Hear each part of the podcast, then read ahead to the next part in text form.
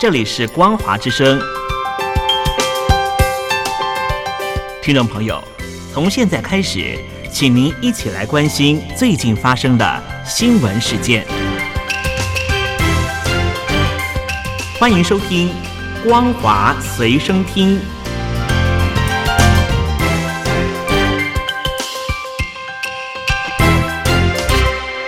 各位听众朋友，大家好，欢迎收听本节的《光华随身听》，我是阿戴。以色列空袭加萨走廊，在边境与黎巴嫩什叶派基本教义民兵组织真主党冲突加剧，外界日益忧心，他跟巴勒斯坦武装团体哈马斯战争恐怕会迅速扩大，成为更广泛的中东冲突之际。美国白宫表示，总统拜登分别与各个西方领袖，包括了加拿大、法国、英国、德国和意大利领导人通话。同时，也跟以色列的总理尼坦雅胡以及教宗方济各来通话，了解以及沟通状况。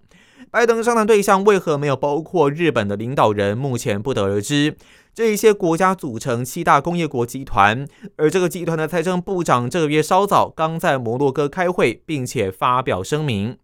白宫表示，拜登与天主教会领袖商讨避免区域情势的升级，各种的必要性，还有致力于中东持久的和平。梵蒂冈稍早也表示，教宗跟拜登的谈话进行大约二十分钟，基本共识都是认为通往和平之路绝对有其必要性。而美国国务卿布林肯还有国防部长奥斯汀也分别表示。美国预期以色列跟哈马斯战争情势会因为伊朗代理人的卷入而升级，并宣告，如果这一类任何的敌对行为将美国人员或武装部队作为目标，拜登政府也已经准备好要做出回应，而这绝对不是他们希望看到的状况。以色列战斗机对加萨走廊各地彻夜展开攻击之外，叙利亚两座机场，还有遭到占领的约旦河西岸一间疑似为武装分子所用的金针寺也遭到袭击，战火很有可能会延烧到中东其他地方。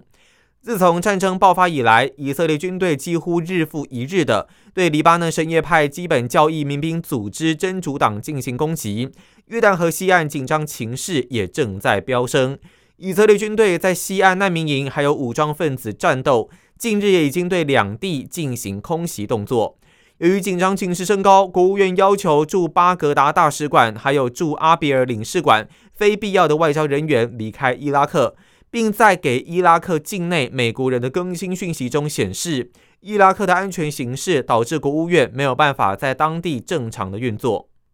而法国总统马克宏办公室指出，他二十四日将访问特拉维夫，跟以色列总理尼坦雅胡进行会谈。另外，荷兰总理吕特也已经访问以色列，同样与尼坦雅胡会谈。媒体报道指出，在七名失踪的法国人当中，有一位女性已经被证实遭到哈马斯挟持为人质。马克宏曾经表示，其他人也被认为成为人质，但并没有获得证实。而荷兰外交部则说。在以色列对哈马斯开战前不久，前往加萨走廊拜访家人，有一位三十三岁的荷兰女性丧生。吕特在声明中表示，已经跟尼坦雅胡谈话，并且就上述妇女死亡一事寻求对方的证实。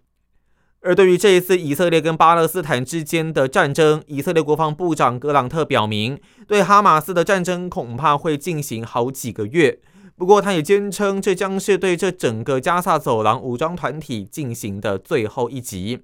格朗特对集结的部队说话时，拉高分贝批评了哈马斯。他在一处空军基地表示，这会需要一个月、两个月、三个月的时间，最后就不再有哈马斯了。那表示哈马斯会好好的认识他们自己的炮弹到底有多么的威猛。那表示以色列战斗喷射机知道如何让这项行动精准、质量兼具，而且致命。那也强调，这应该是在加萨的最后一次。原因很简单，因为不会再有哈马斯。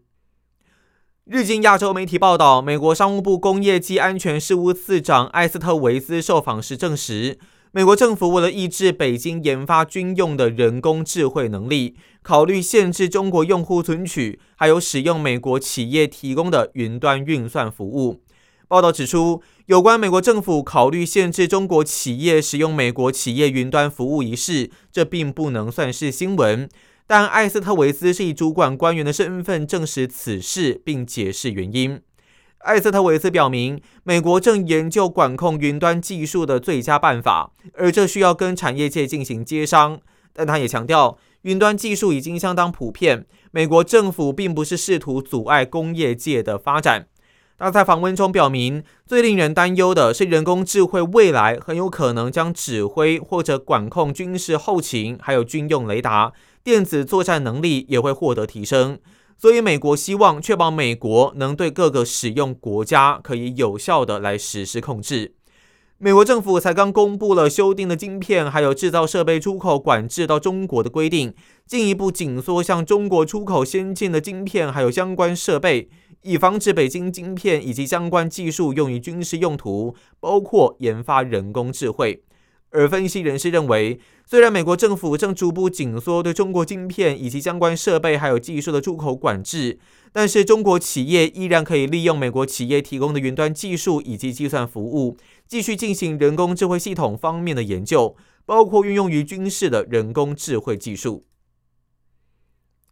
半岛电视台日前刊登的报道中指出，在中国为了未来与台湾以及美国起冲突做准备的同时，共军内部有些人认为这一类对抗没有意义，而且必要。最主要还是因为没有办法取胜。近几年来，中国社会的民族主义还有反西方情绪加深，西方企业遭到中国政府祭出新措施来限制跟他们做生意，民众对于外国实体跟影响力的疑心还有敌意都越来越重。军队也不断向新兵灌输对西方的敌意，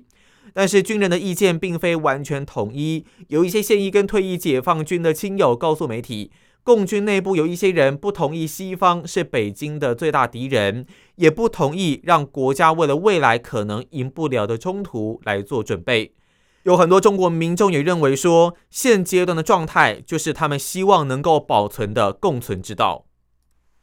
中国江苏省十四个部门日前联合决定实施重点群体创业推进行动，鼓励全省例如大专院校、科研院所等事业单位的专业技术人员，在保留体制内身份三年下离职创业，却引发借此减少人事开支的质疑。报道指出，基于中国国务院以及人社部分别在二零一五跟二零一七年印发的相关鼓励事业单位专业技术人员创业。且提供三年在编身份及基本待遇保障的基础上，江苏省上述所施的措施比以往更具有针对性。在重申支持政策的同时，也给出了务实的操作细则。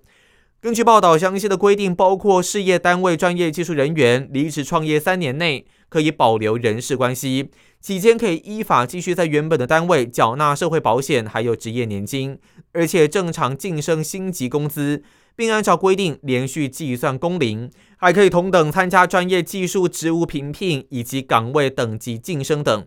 虽说如此，但江苏省这项措施却引发了中国大量网友的怀疑。有人指出，江苏是全国经济大省，却带头鼓励在编人员下海创业，不禁令人想起一九九零年代的下岗及下海潮，看上去可能经济状况相当危急。至于其他省的状况，更是可以想见。